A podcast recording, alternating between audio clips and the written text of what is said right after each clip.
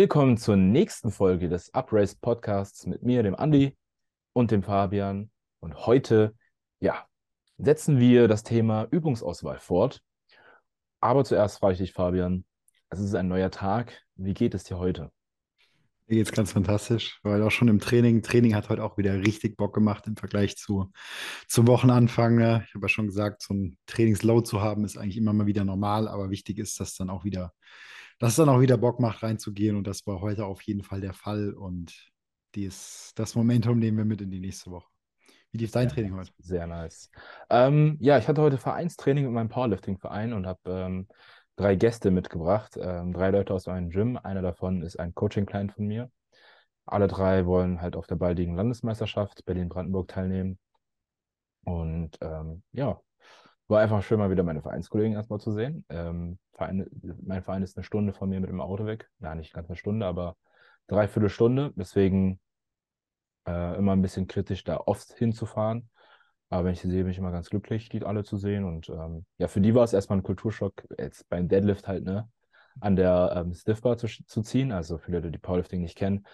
Ähm, Im Powerlifting gibt es nochmal eigene Wettkampfstangen. Diese Wettkampfstangen erfüllen bestimmte Standards und diese Standards hatten dann auch die Stangen dort. Ähm, das heißt, dass sich diese, die Stangen weniger biegen. Ähm, wenn man viel Gewicht auflädt, in, in, einem normalen Gym eine Stange auflädt, ähm, dann biegt sich die Stange leicht, verkürzt dann den Weg, den du beim Kreuzheben machst und macht damit den Lift für dich einfacher. Und damit genau das eben nicht ähm, stattfindet auf einem Wettkampf, gibt es diese Normen. Und wenn man das erste Mal mit einer Stange äh, zieht, die diese Norm erfüllt, dann wird man auf den Boden der Tatsachen ja. zurückgeholt, im wahrsten Sinne der, des Wortes. Es wird eben einfach ein anderer Lift. Genau. Und ähm, das war mir wichtig, halt ihn nochmal ranzuführen. Da habe ich auch ein bisschen an seiner Technik und so mit ihm gearbeitet. Aber ansonsten war es eigentlich ganz schön. Ja, wir haben in der letzten Folge angefangen, ähm, über ja, das Thema Übungsauswahl generell zu reden ähm, für das Thema General Fitness, bestimmte Bewegungsmuster im Alltag gut ausführen können oder generell erstmal generelle Muskulatur aufbauen, generelle Kraft aufbauen. Ähm, halt so klassische Anfängerthemen, um es mal so auszudrücken. Und das ist alles, was wir gesagt haben, eben spezifisch für genau diese Zielsetzung. Und Spezifität, letzten Endes, ähm, ja, passt sich der Körper immer an bestimmte spezifische Reize an. Das heißt, dass wir spezifisch trainieren müssen, um bestimmte Zielsetzungen am Ende zu erreichen. Ähm, und heute soll es darum gehen, ähm, die Muskeln maximal aufzubauen. Ähm, und das heißt spezifisch im Muskelaufbaukontext heißt nämlich den Zielmuskel unter möglichst hohe mechanische Spannung zu setzen und das mit einem Volumen, was den Muskel ähm, zum Wachsen bringt. Also Volumen heißt einfach die Gesamtmenge des Trainings ähm, ja, für diesen Zielmuskel. Und ähm, ja, deswegen würde ich sagen, fangen wir heute da drüber an zu reden. Ja, was bedeutet das? Zum Beispiel, also ne, spezifisch ähm, eben diesen Zielmuskel unter mechanische Spannung zu bringen. Das heißt eben, dass dieser Zielmuskel in einer Übung am Ende eines Satzes ähm, ja, nah ans Muskelversagen kommt. Wie können, wir da, wie können wir dafür sorgen, dass eben der Zielmuskel ein limitierender Faktor wird in einer Übung? Das heißt, dass er daran schuld ist, dass ähm, wir den Satz beenden müssen. Und ja, da würde ich mal sagen, Fabian, was ist denn der grundlegende Aspekt, um ja, Übungen danach zu filtern ähm, für ja, Muskelaufbau? Ja, also wenn wir uns der Zielsetzung zuwenden, einfach maximal muskulös werden zu wollen, also uns auch davon lösen, maximal stark werden zu wollen, wirklich für diese reine Spezifität, maximal muskulös, ist einfach wichtig, dass wir auch den Körper, ich sag mal, in seiner Gesamtheit in diese Richtung ausbilden. Das heißt, dass auch jeder oder jedes Körperteil maximal muskulös ist. Da würde es sich anbieten, wenn man, ich sag mal, seine ersten ein, zwei, drei Trainingsjahre ja, absolviert hat, sich den Körper mal wirklich objektiv anzuschauen oder vielleicht auch anschauen zu lassen, weil sich selbst objektiv anschauen ist ja immer so eine Sache, weil so ein bisschen ja Subjektivität und Meinung und da ja mitschwingt. Ne? Das heißt, wenn ich mir dann meinen Körper wirklich betrachte, ihn analysiere, dann komme ich meistens nach zwei, drei Jahren Training zu dem Schluss oder sollte ich zu dem Schluss kommen, ah, irgendein Körperteil ist da vielleicht etwas unterentwickelt. Wenn ich eben ja auch maximal symmetrisch sein will, unter zu Oberkörper, Arme zum Oberkörper und so weiter. Das setzt allerdings auch voraus, dass ich schon ein paar Jahre ordentlich trainiert habe. Also wenn jemand dann auf den Gedanken kommt, okay, ich bin drei Monate dabei, ich glaube, mein Bizeps ist eine Schwäche, nein, dann ist in der Regel dein ganzer Körper eine Schwäche und du solltest eher das bereinigen und dann sprechen wir uns in zwei, drei Jahren nochmal. So, wenn ich jetzt zu dem Schluss komme, okay, vielleicht mein Bizeps, mein Rücken, meine Brustmuskulatur, meine Oberschenkelvorderseite, was auch immer, ist eine Schwachstelle an meinem Körper, weil sie einfach optisch, also klar, heute geht es nur um Optik, weil sie optisch unterentwickelt ist, dann kann es natürlich Sinn machen, ähm, neben der, ja, neben Überprüfung der Technik, weil auch darin sieht man häufig, dass, wenn ein Muskel deutlich unterentwickelt ist, dass die Technik, mit der ich ihn trainiere, häufig fehlerhaft ist oder vielleicht auch meine Trainingsintensität nicht stimmt. Wenn diese beiden Parameter aber gegeben sind, also Technik gut, Intensität passt, dann kann es Sinn machen oder ist es in der Regel sinnvoll, der den nächsten Schritt zu tun und den Muskel in der Trainingsplanung, in der Übungsauswahl zu priorisieren. Das bedeutet, dass ich einen Teil oder einen größeren Teil meines Trainingsvolumens, also die Anzahl der Sätze, die ich über die Woche mache, ja, etwas stärker auf diesen Muskel verteile. Ich nehme jetzt mal mich als praktisches Beispiel. Ich habe einen optisch relativ dominanten Rücken, während Schulter- und Oberschenkelvorderseite ja aktuell so die Schwachstellen sind. Das heißt, Rücken und vor allem die Rückendichte bekommt nur ein sehr reduziertes Volumen pro Woche. Also ich habe, wenn ich es richtig im Kopf habe, ich glaube noch fünf oder sechs Sätze für die Rückendichte aktuell pro Woche, allerdings richtig viel Volumen für die Schulter und einiges an Volumen und vor allem auch Intensitätstechniken für die Oberschenkelvorderseite. Das hat einfach den Grund, dass ich weiß, dass ich mit diesen vier, fünf Sätzen Rückendichte die Woche mein Niveau auf jeden Fall halten werde, wahrscheinlich sogar noch leicht verbessern werde, weil die Technik sehr gut ist, die Intensität passt und es eben einfach genetisch meine Stärke ist. So, möchte ich jetzt, dass andere Dinge aufholen, andere Körperteile, muss ich logischerweise für diese mehr tun. Ich kann aber auch nicht zugleich ich sag mal, meinen kompletten Körper priorisieren. Denn das hat man ja so ein bisschen als Anfänger gemacht. Das funktioniert aber nicht unendlich lang, da halt auch der Körper einfach regenerative Kapazitäten hat, die irgendwann aufgebraucht sind. Das heißt, auch wenn ich mehrere Schwachstellen habe, dann ist es nicht sinnvoll, alle auf einmal anzugehen. Weil wenn ich dann jetzt auf einmal doppelt so viel Volumen für die Beinvorderseite mache, vielleicht doppelt so viel Volumen noch für den Rücken, weil der hinkt irgendwie auch und noch doppelt so viel Volumen für die Arme, weil die Arme sowieso nie dick genug sein können, dann werde ich mich wahrscheinlich irgendwann re oder relativ schnell sogar gegen eine Wand fahren. Das heißt, es ist wichtig, wenn ich Schwachstellen priorisiere, dann mich auf eine, maximal zwei Schwachstellen zu konzentrieren. Eine ganz gute Faustformel ist, eine große Muskelgruppe, eine kleine gleichzeitig geht. Das ist jetzt in meinem Fall die, die Oberschenkelvorderseite und die Schultern. Das geht bei zwei großen Muskelgruppen und dann vielleicht noch eine kleine dazu, wird es sehr, sehr schwierig, beziehungsweise unwahrscheinlich, sollte man einfach lassen. Das wäre so das, was man ja angehen kann, wenn die klare Schwäche ausgemacht ist, nachdem man allerdings schon einige Jahre dabei ist. Wie siehst du das? Ja, genau, da würde ich dir zustimmen. Also definitiv, ähm, ja, müssen die Parameter Technik, Intensität und Trainingsvolumen stimmen ähm, wenn man zum Beispiel einen Muskel hat, wo man sagt, okay, was ist denn da los? Ich, ich will ihn unbedingt aufs nächste Level bringen und ähm, das muss alles stimmen, bevor wir überhaupt über Übungsauswahl sprechen können. Also ähm, die bringt die allerbeste Übung nicht viel, wenn alles andere nicht stimmt und deswegen war das äh, sehr wichtig, dass ähm, ja, Fabian das hier nochmal äh, klargestellt hat. Natürlich kannst du als Fortgeschrittener immer noch keinen einzig, keinen Fokus auf bestimmte Muskelgruppen legen, aber dann musst du damit halt auch rechnen, dass als Ergebnis rauskommt, dass wahrscheinlich deine genetischen Stärken weiter schneller wachsen als deine genetischen Schwächen. Das ist jetzt zum Beispiel bei mir der Fall. Ich habe jetzt nicht wirklich einen Fokus irgendwo und dementsprechend sehe ich halt auch aus. Und meine Beine wachsen immer noch schneller als mein Oberkörper, weil das halt einfach bei mir genetisch so vorbestimmt ist. Würde ich jetzt ähm, nur für Ästhetik trainieren, tatsächlich habe ich einen leichten Part, wo es halt mir nur ums Äußerliche geht, um den reinen Muskelwachstum. Aber natürlich habe ich ja im sportlichen Hintergrund ne, den, Powerlift, den Powerlifting-Aspekt und deswegen, darüber reden wir dann in der nächsten Folge. Ähm, würde ich jetzt nur Bodybuilding machen, dann müsste ich theoretisch gesehen mein Volumen für die Beine drastisch reduzieren und würde diese ganzen regenerativen Kapazitäten jetzt bei mir zum Beispiel in die Arme stecken. in äh, obere Brust, äh, Latissimus. Ähm, das sind so dann halt Sachen, die du dann, wo du quasi, musst dir das vorstellen, das ist wie so ein Eimer, deine regenerativ, regenerativen Kapazitäten. Du hast eine gewisse Wes Menge Wasser im Eimer und ähm, jede deiner Muskelgruppen äh, ist quasi so eine Flasche und du hast, keine Ahnung, sagen wir mal, zehn Flaschen zur Verfügung. Und je nachdem, wie, du kannst natürlich alle Flaschen gleich füllen.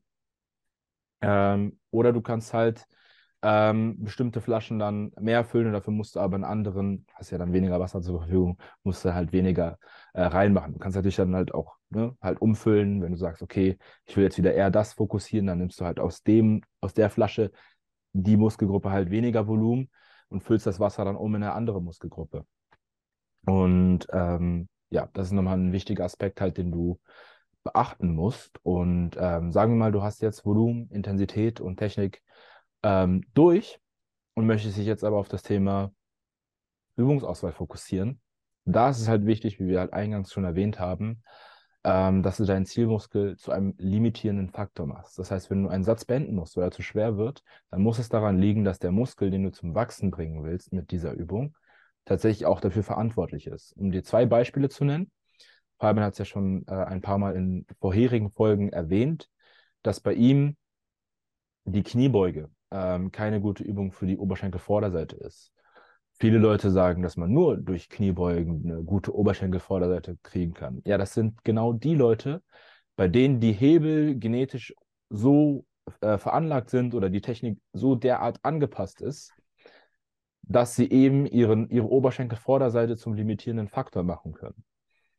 Fabian zum Beispiel, kannst ja auch gleich äh, selber dazu sagen, hat halt eben lange Beine, einen kurzen Oberkörper und halt auch eine äh, ziemlich schlechte ähm, Knieflexion. Also ähm, nicht Knieflexion, Dorsalflexion.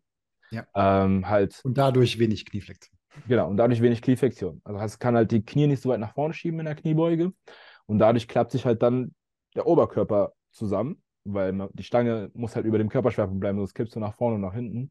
Dementsprechend muss dann halt die Hüftstreckung, ne, Hauptmuskel in, der, in dem Fall, halt äh, der Gluteus, arbeitet halt der Po sehr viel. Dementsprechend wird der dann auch der limitierende Faktor und der wird dann am besten bei ihm von Kniebeugen auch wachsen. Deswegen gibt es ja auch Frauen, die zum Beispiel sagen, okay, ich sehe bei Fitness-Influencerinnen, ah, die machen alle Squats für den Booty, machen dann ein Jahr lang Squats, auch sehr gut, mit sehr guter Technik, richtiger Intensität und sind dann am Ende enttäuscht. Oder ne, wenn sie dann Powerlifter werden, dann freuen sie sich.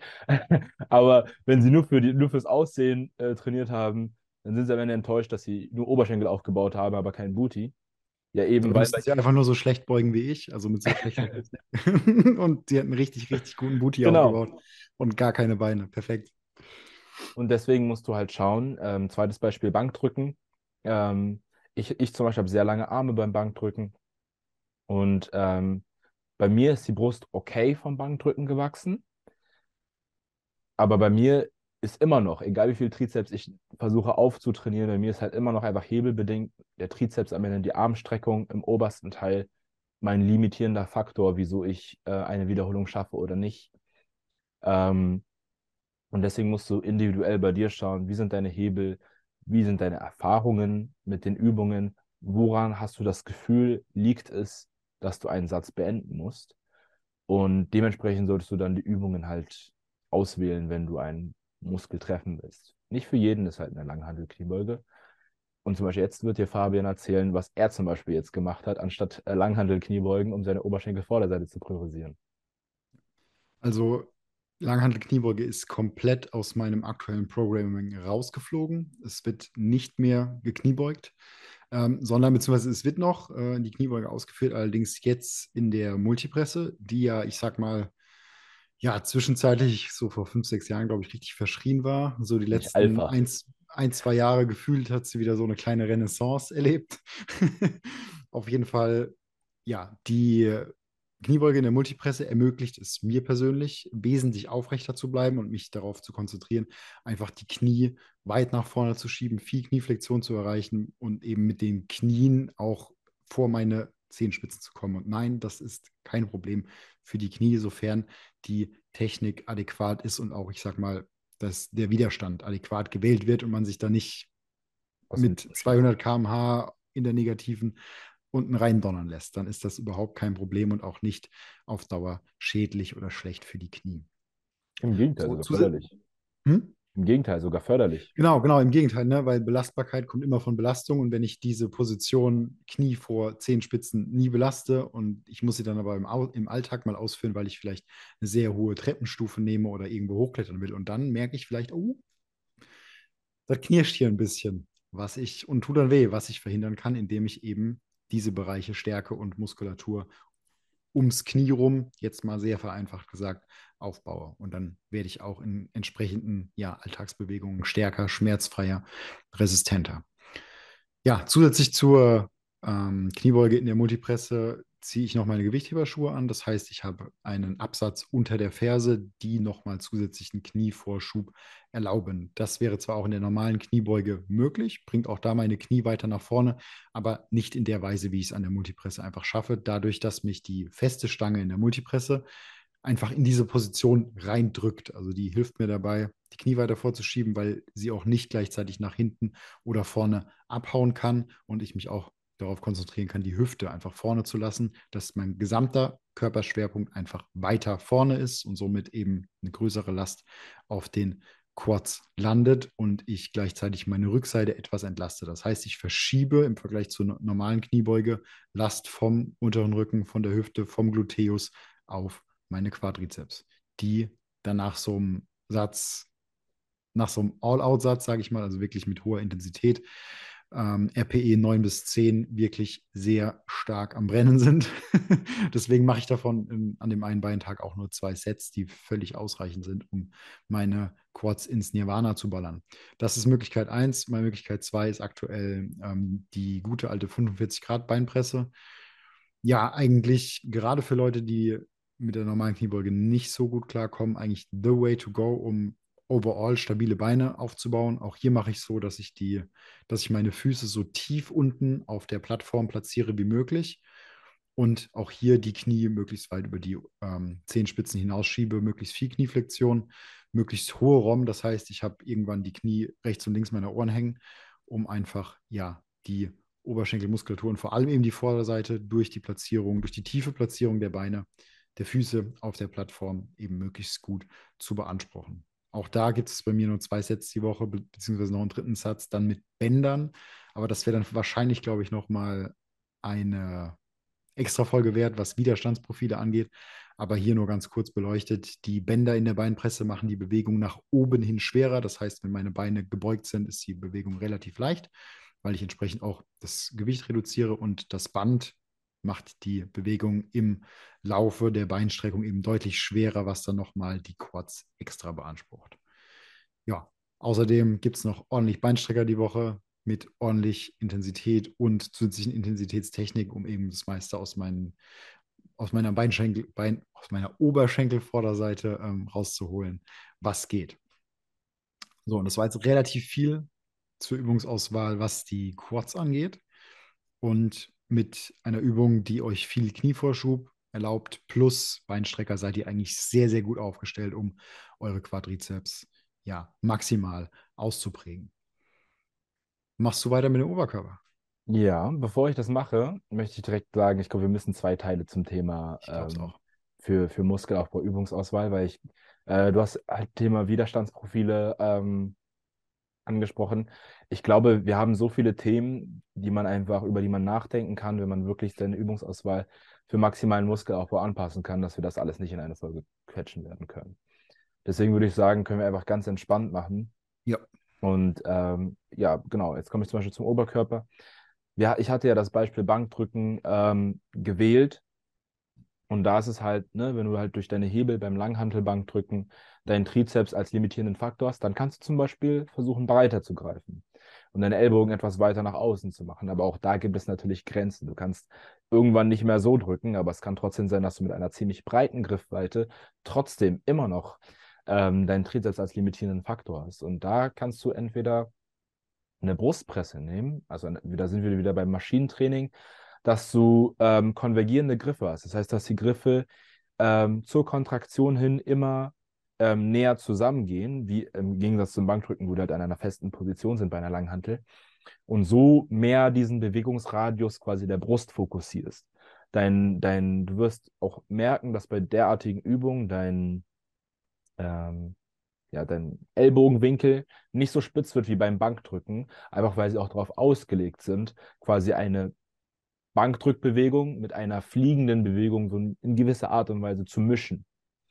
Und deswegen wirst du auch mehr Fokus auf, den, auf der Brust als Zielmuskel spüren. Also gerne Maschinen ausprobieren. Meistens, also viele Gyms kriegen viele Rückenmaschinen nicht gut hin und kriegen Beinmaschinen oft auch nicht gut hin.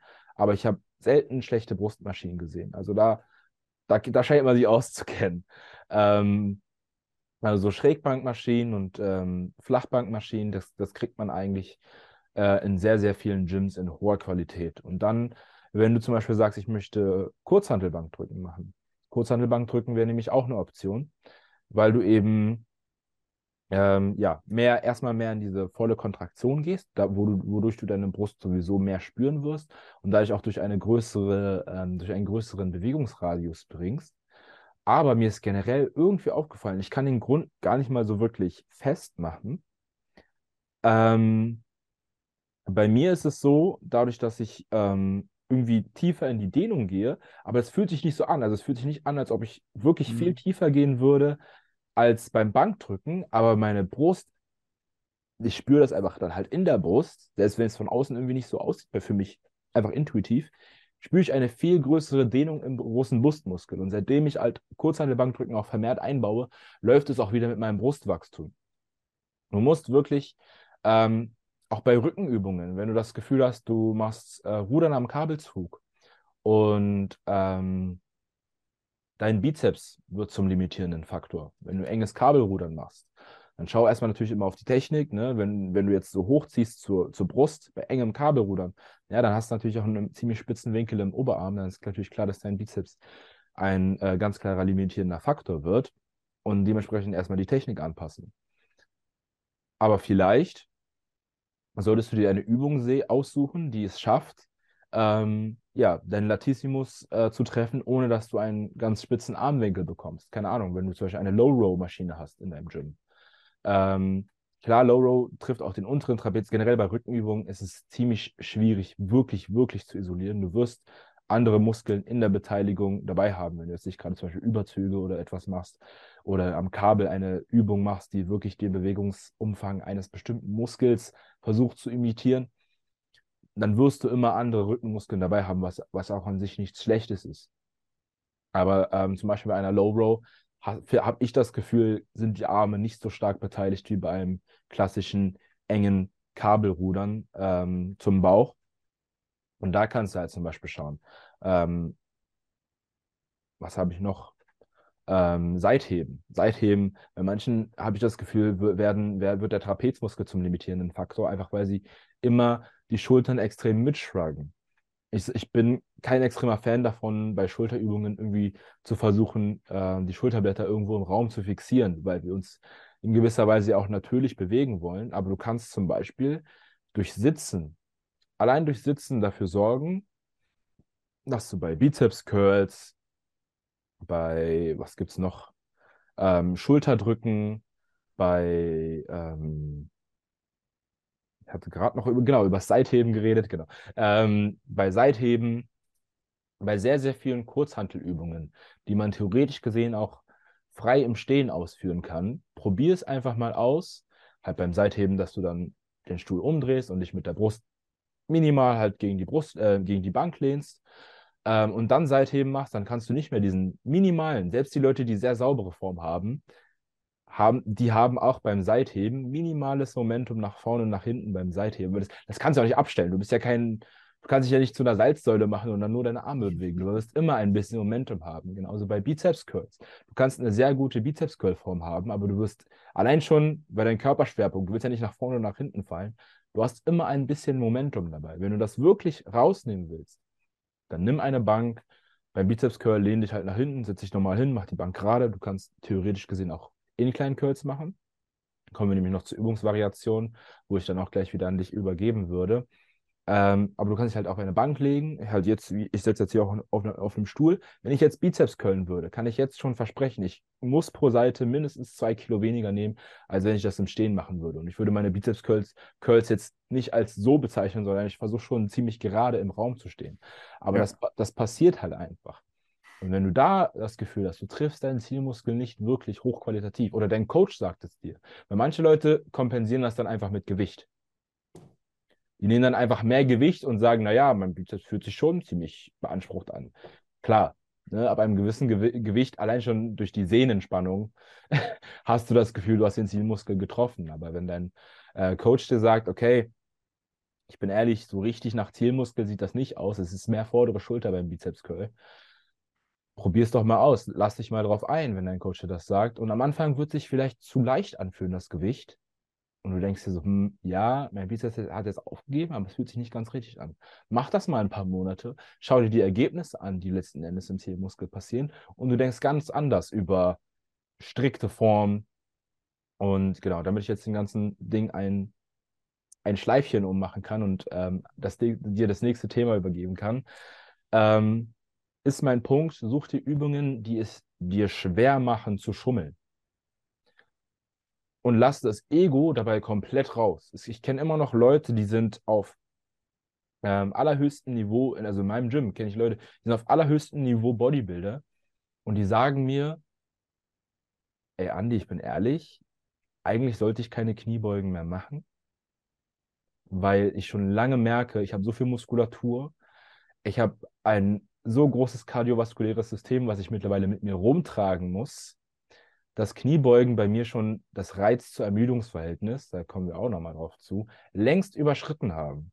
Aber sie haben keine Lust, die Kniebeugen rauszunehmen, weil sie die schon immer gemacht haben.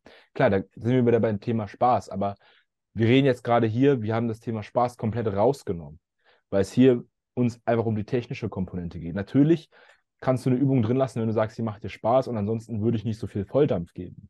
Das ist ja auch, was wir in der ersten Folge besprochen haben. Aber wenn du versuchst, rein technisch gesehen eine Übung auszutauschen, dann musst du auch vielleicht Übungen nehmen, an die du emotional gebunden bist, weil du denkst, oh ja, da, da bewege ich viel Gewicht und ah, das ist cool. Komplett rauslassen. Schau dir an, habe ich eine externe Stabilisierung, zum Beispiel beim Rudern, dass du eine Brustablage benutzt. Ähm, dadurch, dass du dich halt gegen diese Brustablage ähm, ja, lehnen kannst, wie beim Seitheben hast du es halt, dass du dann halt ähm, wirklich nur deine Arm- und deine Schulterblattbewegung ausführen kannst. Du kannst nicht mehr mit dem Oberkörper schwingen, es sei denn, du verlässt das Polster halt kurz, aber dann hast du ja auch den Sinn der, der Brustablage verfehlt. Dann kann man dir auch nicht mehr helfen. Ähm, ja, letzten Endes, das sind so die Dinge, die dir einfach extrem helfen. Es gibt so viele Tools im Gym, probier sie einfach mal aus. Wozu ist die Brustablage da beim Rudern? Damit du nicht schwingst. Wozu, ähm, keine Ahnung, wozu gibt es hier beim, beim, beim, beim Scott Curl diese Unterlage, damit du eben diesen Armwinkel hoch bekommst und trotzdem, weil man kann, es, es ist ja auch bei einigen Leuten am Kabel, die machen dann diese, diese Curls, aber dann, manche machen dann halt den hier. Dieses Curls, ja. Habe ich weißt auch gerade. Das ist halt das Problem. Ja. und aber wenn du halt einer. Meine sehen gut aus. Wirklich, ich schwöre. Wenn die gut aussehen, eben. Also, ey, man, man kann theoretisch gesehen nur durch freie Übungen sehr gut wachsen, aber dann muss man auch in der Lage sein, nicht zu cheaten. Und wenn du weißt, du bist jemand, der dazu neigt, die Arbeit auf andere Muskeln zu übertragen, dann ist es halt wirklich sehr wichtig, die Übungen zu suchen, die es dir ja, schwer machen zu, ähm, zu schummeln. Und ähm, genau, jetzt kommen wir nochmal zum Thema Aufgaben der Muskulatur, bevor wir dann ähm, nochmal zu ganz anderen Themen im zweiten Teil ähm, zu, beim Thema Mus ja. Übungsauswahl für Muskelaufbau kommen. Und da würde ich gerne wieder an Fabian übergeben mit der Frage, ja, jetzt sage ich mal, ich habe Übungen gefunden, die, die, die das Kriterium erfüllen, ein ähm, ja, gutes Reiz-Ermüdungsverhältnis zu haben, was das ist, ne, später. Ähm, aber ich habe Übungen, bei denen, bei denen ich es halt geschafft habe, ähm, den Zielmuskel zum limitierenden Faktor zu machen. Wie viele Übungen soll ich jetzt nehmen? Soll ich eine nehmen? Soll ich fünf nehmen? Soll ich 90 nehmen? Alle. Erzähl mal, was, was, was ist wichtig bei der Übungsvielfalt vielleicht zu beachten? Ja, die Antwort ist immer alle. Nein, also bei der, ich sag mal, Übungsvariation meine oder mein Fahrplan sieht meistens so aus, dass ich so viel Variation einbaue, wie nötig ist, aber auch nicht mehr als das. Also, dass es nicht in, ja, ich sag mal, zu viel Rumgehampel ausartet und auch in dieses klassische, ja, man muss die Muskulatur schocken und überraschen und keine Ahnung, was da sonst noch alles kursiert. Aber ja, wie viel Variation brauche ich jetzt wirklich und woher weiß ich, welche Übungen das sind und inwiefern ich da variieren soll? Da hilft uns eigentlich als einziges oder mit der wichtigste Punkt dabei ist einfach ja die Anatomie der Muskulatur. Und da sollte ich mir vor allem anschauen, welche Aufgaben, also welche anatomischen Aufgaben hat ein Muskel. Und wenn ich meinen Muskel maximal ausprägen möchte, also dass er maximal stark und eben aber auch maximal hypertrophiert, also am dicksten wird und optisch am meisten hermacht, dann muss ich einfach möglichst jede anatomische Aufgabe des Muskels abdecken. Weil wenn ich davon nur die Hälfte abdecke, dann wird er ja vermutlich etwas mehr als die Hälfte wachsen. So genau 50-50 funktioniert das nun mal nicht. Aber wenn ich ihn maximal groß haben will, dann muss ich auch sein maximales Potenzial ausschöpfen. Und das schaffe ich nur, indem ich all seine anatomischen Aufgaben erfülle und diese eben mit Gewicht überlade. Wir hatten ja jetzt vorhin schon relativ viel über die Brustmuskulatur gesprochen. Und da ist es relativ einfach, weil die Brust zwei Hauptaufgaben hat. Das eine ist das nach vorne führen des Arms, also das, was ich bei einem klassischen Bankdrücken beispielsweise mache. Und die zweite Aufgabe der Brustmuskulatur ist aber auch das Zusammenführen der Ellbogen vor dem Körper. So, wenn ich jetzt aber immer nur Bankdrücken mache, erfülle ich aber nur eine dieser Aufgaben. Meine Brust wird demnach nicht maximal oder so gut wie sie eben sein könnte, wachsen. Wie löse ich das Problem? Indem ich Übungen einbaue, die beide Aufgaben abdecken. Das wäre beispielsweise das Langhantelbankdrücken, das schon mal eine dieser Aufgaben abdeckt.